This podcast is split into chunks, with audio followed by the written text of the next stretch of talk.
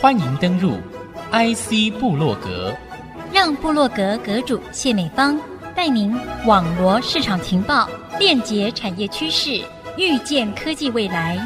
请登入 IC 部落格。IC 之音主客广播 FM 九七点五，欢迎听众朋友再度收听由阁主谢美芳所主持的 IC 部落格。那么今天我们世纪同框同台分享的是我们的民主两校大家长，一位是我的学长，一位是我的学弟，但是当然是人生的这个阶梯来看的。邀请的是我们的阳明交大林奇宏校长，校长欢迎你。呃，美方好，各位听众朋友大家好。清华大学校长高维元高校长欢迎您。呃，大家好，美方好，两位哦，难得同台哦。我觉得你们私底下有许多的场合，正在教育的这个场合，让大家看到你们两位在一起的时候，其实那就是一个非常大的一个教育的一个强心针哦。两位在这里哦，我是不是可以先请教高校长哦？其实半导体人才在护国神山群起效应发生的这个同时哦，神人教育这件事情其实是我们非常重视的啊。那我知道两校师长在这样的一个层峰做法上，一定是绞尽脑汁去做好这样一个人才的一个布局。高校长，您从国外回来哦，担任校长这两年时间，你一定有一些观察，对不对？您觉得我们的半导体人才这个时候碰到了什么样一个迫切的一个缺口？这个半导体人才的议题，那当然大家都十分清楚，那就是缺人。那么，其实缺什么样子的人是值得进一步的去讨论。据我的观察跟业界的互动，半导体的人才它是一种多元化的一个生态，所以需要的呢，除了技术人员之外呢，其实也需要管理人员。而且半导体也是一个跨国企业，这种跨文化的人才也是十分重要的。所以就说，在培育人才这过程当中呢，我们能不能尽量的有这种全方位多元化的人才培育的模式？这一点是清华一定会继续的去努力。业界的缺乏哦，就是我们产学界必须要共同去找到突破，很重要的一个缺口。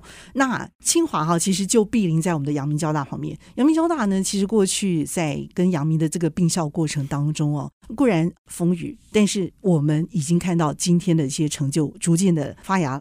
所以高校长，您来期许我们的人生的学长。听说二十几年前的时候，我们张俊彦张校长在的时候，那时候就曾经接触到，就是说清大有提出要跟交大合并这件事情。那一桩故事如果真的确定的话，今天的结果又不是这个样子，完全不是。清交两校真的是有太多让人缅怀的过去跟期许的未来啊！您怎么看我们的人生的学长？给他什么建议来带我们学长出场？林校长，我想清华这里也有合校的一些小小的经验哦。那今后我们可以再找个时间来，我们来可以分享这些酸甜苦辣。那么，其实以清华来做个例子，跟主持合校已经差不多六年了。当然，这个过程也有上上下下。现在当然就是无法想象没有合校这件事情。过程难免不是一一条直线，可是要是知道最终的目的，而且可以提升给老师们跟学生们学习跟他们做研究的环境的话，这个是蛮值得的。学长，你要不要说一些话回敬一下？刚刚讲的那个人才培育，我也稍微回应一下高校长提到的一些问题。当然，去年不是去年，前年，前年了，嗯、我们开始有所谓的产创条例。是那安的产创条例之下呢，我们希望能够快速的能够在学校里边培育学跟用学用能够整合。这个刚刚高校长特别提到，能够马上进到产业界或帮助我们产业界啊，能够往上提升啊这样的这个人才。所以有很多松绑的机制在产创条例里边。那我们两个学校也安的这个产创条例之下，我们也分别成立了这个产创学院。那其实，在过去这段时间内，我是观察到我们两个学校都充分利用产创条例赋予的一些的精神，让我们在培育人才这条路上有一些新的做法。这中间我可能回过头来谈需要什么人才啊？短期内当然当时的 initiative 是说我们要有半导体人才，对。可是，一段时间下来之后，我们看到不只是半导体人才，应该是说整个高科技人才或下世代的产业人才。而这个人才里边有很大一部分是说啊，我们有关于 STEM 或是 STEAM 啊 STEM 或 STEAM 的人才，在我们的下个 generation 好像不太够啊，所以有提到这个 STEM STEAM 的人才，也提到说有没有办法导引更多的女力进到我们这个 STEAM 这样的人才培育的路径上面。那高校长也提到了，在次世代的产业，我们要的是全方位人才啊，这不是每一个都要进到 STEAM，进到 STEM，我们还有一些管理或是一些论述或者讲故事啊这样的这个人才。那所以我们要的人才啊，大家现在都用一个叫 ecosystem 来看未来所需要的，所以各个领域都要。可是呢，我觉得所有这些人才里面都有一个事情一定要的，就是他要能够理解到未来大的趋势。然后呢，尤其我们一直在提到的这个永续发展啊。这中间包括近零碳排，包括能源的问题啊，也包括整个未来地球上人类互动，你可以把它简称叫做地缘政治，这样的这个概念都必须在我们的人才里边要有植入这样的概念。太好了。那现在问题就来了哈，就是说，显然这些事情，第一个不是在学校学得到的，学校必须要强化这方面，特别缺乏的。怎么做？我待会再稍微讲一下。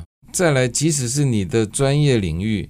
你大概也不可能在学校四年待了四年，好像未来四十年你都会了，这不可能。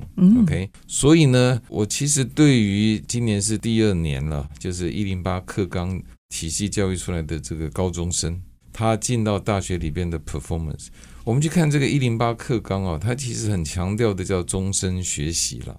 那终身学习的前提是什么？他必须要有自主学习的思维跟自主学习的能力。那我在观察，当然现在只有两届，还不见得能反映所有一零八课纲到底成功或失败。不，有一点我倒是觉得，也许我们从原来过去的教育模式一下要跳到自主学习，中间缺了一块，我把那一块叫做导引式的学习啊，因为要有一个新的学习模式，其实不是学生改而已啊，我觉得更困难的是老师教学的方式要改。老师要能够放得下心来说，这一群的学生，他们可以，他们有能力。我们若给他们适当的导引，他们是可以自主学习的。透过这样的训练，他们未来可以终身学习。所以这个是一个叫做非线性的关系。那我个人对未来大学，尤其高等教育里人才培育这样的概念，我觉得我们大家都要一起来想方设法，我们导引更多新的概念。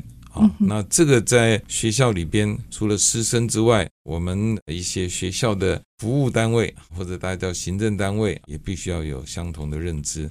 那这个部分我相信，这个清华交通现在的阳明交大高校长跟我啊，我们都有类似的理念。是。这两年真的有不少的一些累积情势的一些变化啊，尤其我们台湾高层又相当的重视，我们的半导体学院都在这几年，尤其清大、阳明交大都已经在成立的速度上不是第一就是第二。这两年啊觉得清大在这方面投资的这个人才，你觉得有一些扎根的这个成绩出来了吗？你觉得最亮眼的部分是什么？那当然，两所学校都在这方面有特色，而且一起的合作跟努力。不管是为了业界未来的发展，或者我们人才的教育，我们今后一定会继续的配合，然后得取双赢。那我想，现在我们都知道是缺人。可是，透过大学的教育的制度，四年大学、四年五年的研究所，所以我们真正现在在校的学生是为了十年之后社会跟业界的需要去做准备。那当然这是十分重要的，因为不管什么领域，半导体也好，或者生技工程也好。我们都要看得很远，人才是百年树人，是一个长期的奋斗。那么，业界现在缺人是昨天就已经发生的事情，所以学校在这里呢，尤其是清华跟阳明交大，我个人认为，清华在这方面做的就是跟业界更密切的合作，比如说办在职专班。把一些马上需要的技能，在在职的员工上面给他们提升。举一个例子。过去这一两年，清华推出了一个碳管理的在职专班。因为中小企业为了清零这件事情，他们知道这是现在就需要开始做的。未来整个全世界的供应链，这个零碳台是十分重要的。所以我们就开了这种一年的在职专班，让现在的管理人员马上可以学到。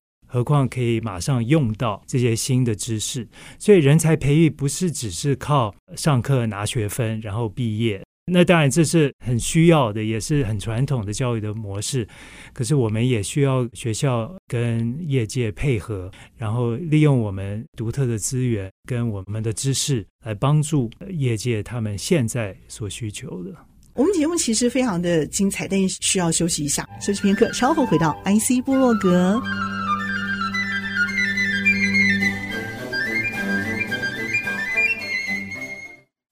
再度回到 IC 部落格。那么今天和听众朋友透过我们民主两校大家长谈半导体人才这个主题。其实林校长，您知道那个高校长他有一团粉丝啊，叫做元宝团，你知道维元兄嘛？他的宝贝们固定的这个死忠粉丝，这群年轻人他们一起来追求一个活跃的成长记录，然后在这里头更好学习，而且我一起燃烧着青春，我更学到了一些学问跟专长。那再加上阳明交大，如果你们强调了这种半导体世代精英的人才这种精神核心在里面的话，我觉得这样的台湾人才是下一代的希望，是下一代的曙光。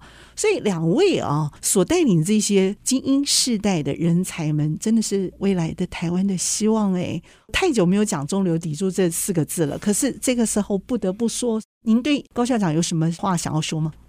您刚刚讲的“中流砥柱”这四个字，哎，我听说您是文青，哎，你知道吗？你的摄影太棒了。老文青哈，褪色了哈。我觉得倒是有一个概念，我希望也趁这个机会，我们大家一起讨论一下。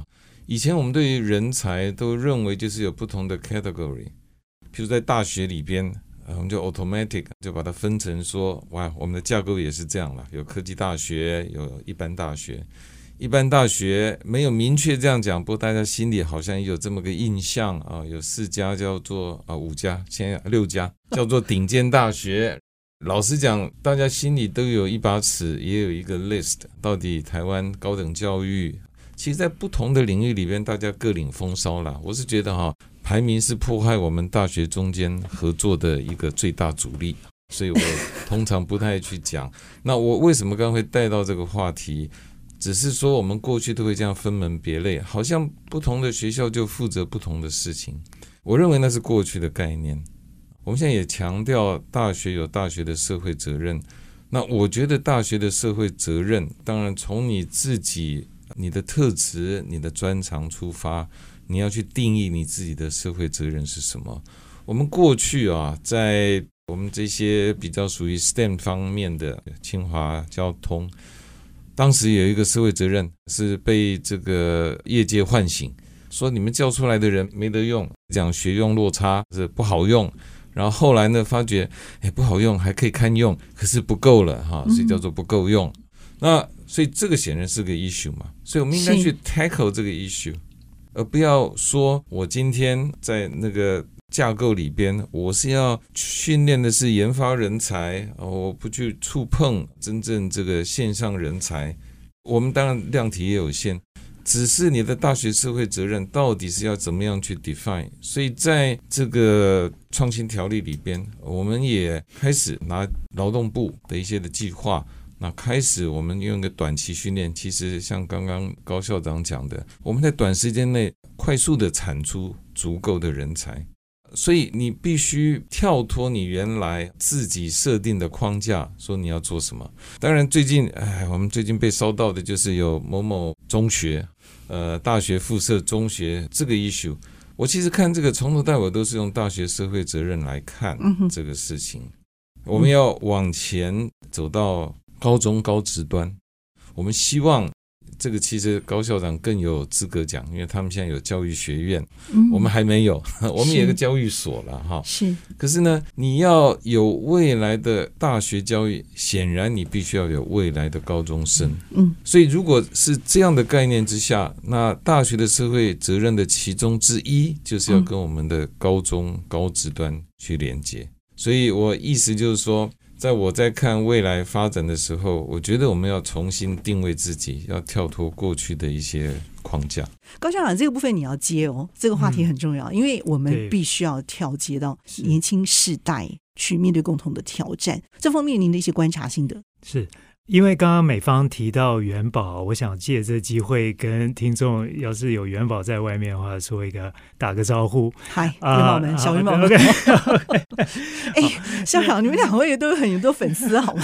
所以，所以刚刚林校长提到的，就是其实阳明交大跟清华。我们是邻居，嗯啊、呃，其实已经有很好之前的互动。那我想未来呢，我是希望可以更多一起培育台湾需要的未来的年轻人跟人才。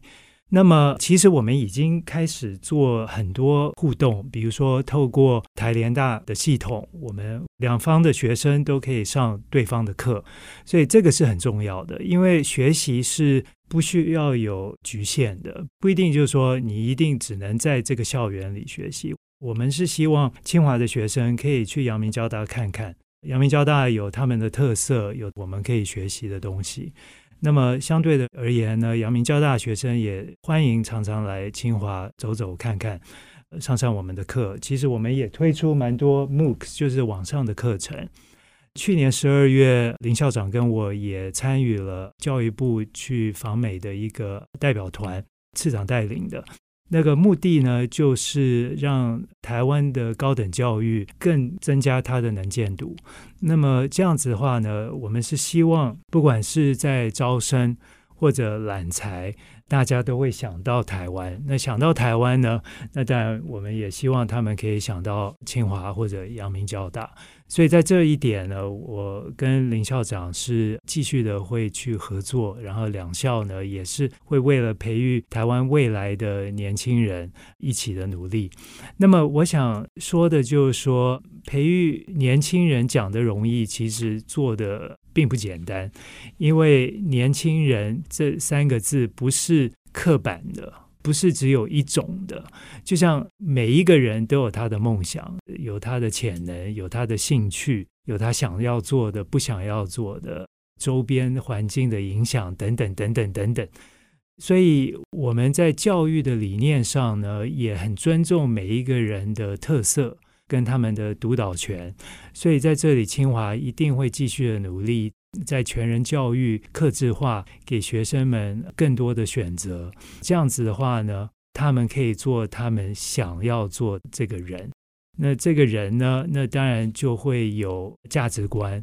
啊、其中之一呢，就像刚刚李校长说的，就是社会责任。这样子的话呢，学校才能做到我们应该做的，就是。